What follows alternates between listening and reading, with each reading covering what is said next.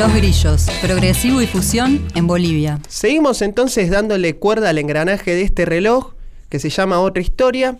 Y pasamos ahora al momento nocturno. Vieron que se empiezan a escuchar los grillos a esa época. Y entonces nos preguntábamos si había algún grupo llamado Los Grillos de relevancia para nuestro estudio en este programa. Y así es porque en estos viajes espaciales que estamos haciendo, nuevamente nos encontramos con una gran banda de Bolivia muy interesante que demuestra que este territorio, hermano, no era solo rock and roll clásico como el que escuchamos a la Bill Haley o los Plateros, sino que también había rock progresivo, fusiones y en ese sentido creo que hay un tema de contexto social muy interesante. Exactamente, se podría decir que el rock se origina más que nada en los centros mineros, ¿no?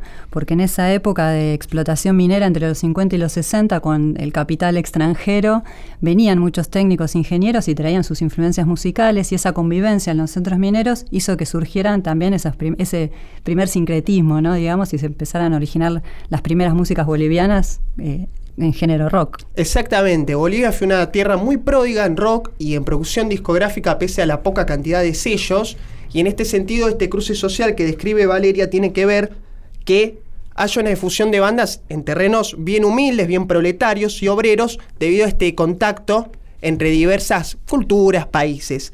El ejemplo que les eh, hemos traído hoy para agasajar sus oídos, como le decíamos, una banda llamada Los Grillos, que arrancó en los 60 haciendo versiones más que nada, no solo de grupos anglosajones, sino también de agrupaciones y artistas argentinos, lo cual es muy interesante porque demuestra cuán importante es el rock, el pop y las músicas producidas en nuestro país a nivel sudamericano. En algunas versiones, por ejemplo, hicieron un éxito con Noches de Caracas, que es un tema del argentino Johnny Tedesco que él graba en Venezuela con un conjunto autóctono de dicho país, me refiero a los supersónicos. Mm vamos a oír otra etapa de los grillos. Si bien comienzan con un periodo, vamos a decir, beat, de esa transición entre fines de los 60 y comienzo de los 70, luego los muchachos sacan una serie de discos muy interesantes, breves pero concisos, llamados Vibraciones Latinoamericanas. ¿Por qué se llaman así? Los tipos empiezan a incorporar elementos de la progresiva, no solo a nivel musical, sino de equipamiento. Los grillos tenían un sintetizador Moog en. Bolivia, lo cual lo hacía a la envidia de, los demás, eh, de las demás agrupaciones. Y además de eso, se animan a fusionar con músicas propias de Bolivia y también del cancionero, vamos a decir, latinoamericano, sudamericano.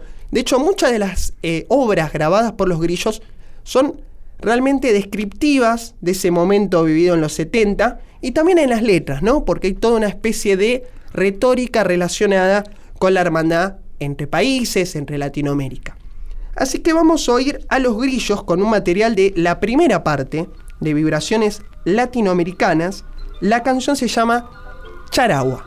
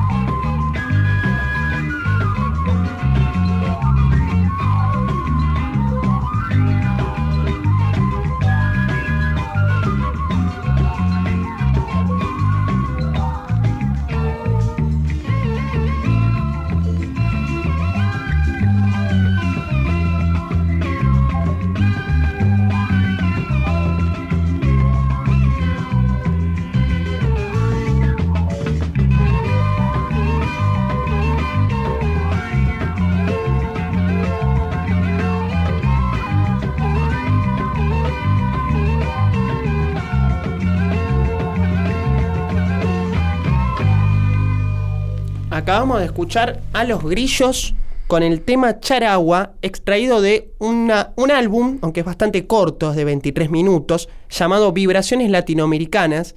El año de la creación de esta magnífica obra es 1975.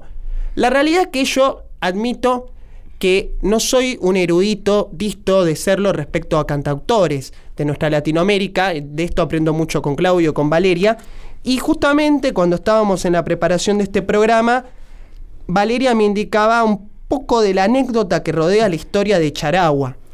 Sí, bueno, como decías, eh, este disco incluye bastante folclore sudamericano, hay también eh, material de Violeta Parra, de Daniel Toro, de César Isela. Pero no, hay un dato curioso con respecto a este tema que es cómo lo convocaron para hacerlo. En la época del gobierno de Allende, en Chile, lo convocan a Víctor Jara para que hiciera un tema para la TV nacional chilena. Eh, porque había en la TV Nacional Chilena una mascota televisiva que hacía los separadores y demás, que se llamaba Tevito, un perrito, y bueno, le pidieron que, hiciera este tema para la televisión. Él estaba muy entusiasmado con esta, con esta propuesta, era un dibujo que hacía el dibujante Carlos González en esa época. Y bueno, fue, se reunió, le cuenta la anécdota con Inti Limani y les contó que lo habían convocado y bueno, cuál era la propuesta, cuál era la idea que tenía de tema para desarrollar. Bueno, esto se llevó a cabo, se grabó, salió como un sencillo de Inti Limani, fue lanzado en 1971 por el sello DICAP y bueno, lo curioso que sucedió después fue que con, ante el golpe que sucedió en Chile, el gobierno militar decidió borrar todos los rastros que había de esta mascota y de este personaje y de todo lo que era había sido emblemático de la imagen de la TV nacional chilena. Entonces, bueno, este tema después en el tiempo quedó como, como un himno de esa época anterior al golpe, ¿no? Como, como ese recuerdo en la historia de Chile. Es interesante la vocación latinoamericanista de los grillos, ¿no? Porque exceden a Bolivia y también pensaba en algo que siempre marca Claudio, que es el tema de cómo grupos que quizás no se conocían entre sí, o quizás había algún contacto, pero que tenían búsqueda convergente. Pienso en Arcoiris de Argentina, el Polen de Perú. Tal cual, los Jaivas en Chile. Es muy interesante este espíritu de época de mezclar influencias de Gran Bretaña, de Estados Unidos, pero también mezclarlas con la identidad propia, autóctona. Vamos a escuchar, para terminar esta columna dedicada a un primer acercamiento a la progresiva boliviana, la verdad que hay discos muy buenos en los años 70 que en otras columnas de otros programas vamos a ir repasando, pero ahora nos despedimos de este apartado dedicado a los grillos con la segunda parte de Vibraciones Latinoamericanas, lanzada en el año 1977 y vamos a escuchar una composición propia en este caso, que se llama Orejona de Venus. Este tema fue creado por Fernando Nano Martínez, quien era el tecladista y director musical de Los Grillos.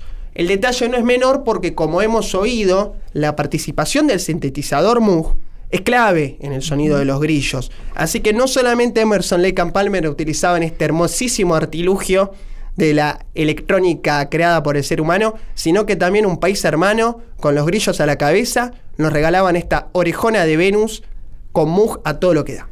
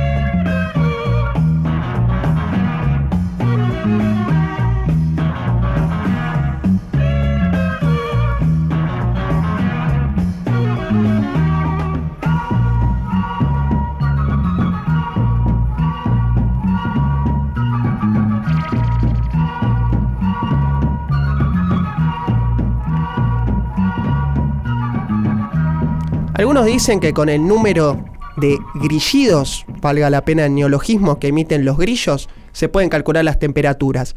No sabemos si es cierto, pero sí podemos decir que la temperatura de época está retratada a la perfección en estas vibraciones latinoamericanas. Acabamos de escuchar a los bolivianos Los Grillos con su tema Orejona de Venus, una composición propia incluida en Vibraciones Latinoamericanas Volumen 2 del año 1977.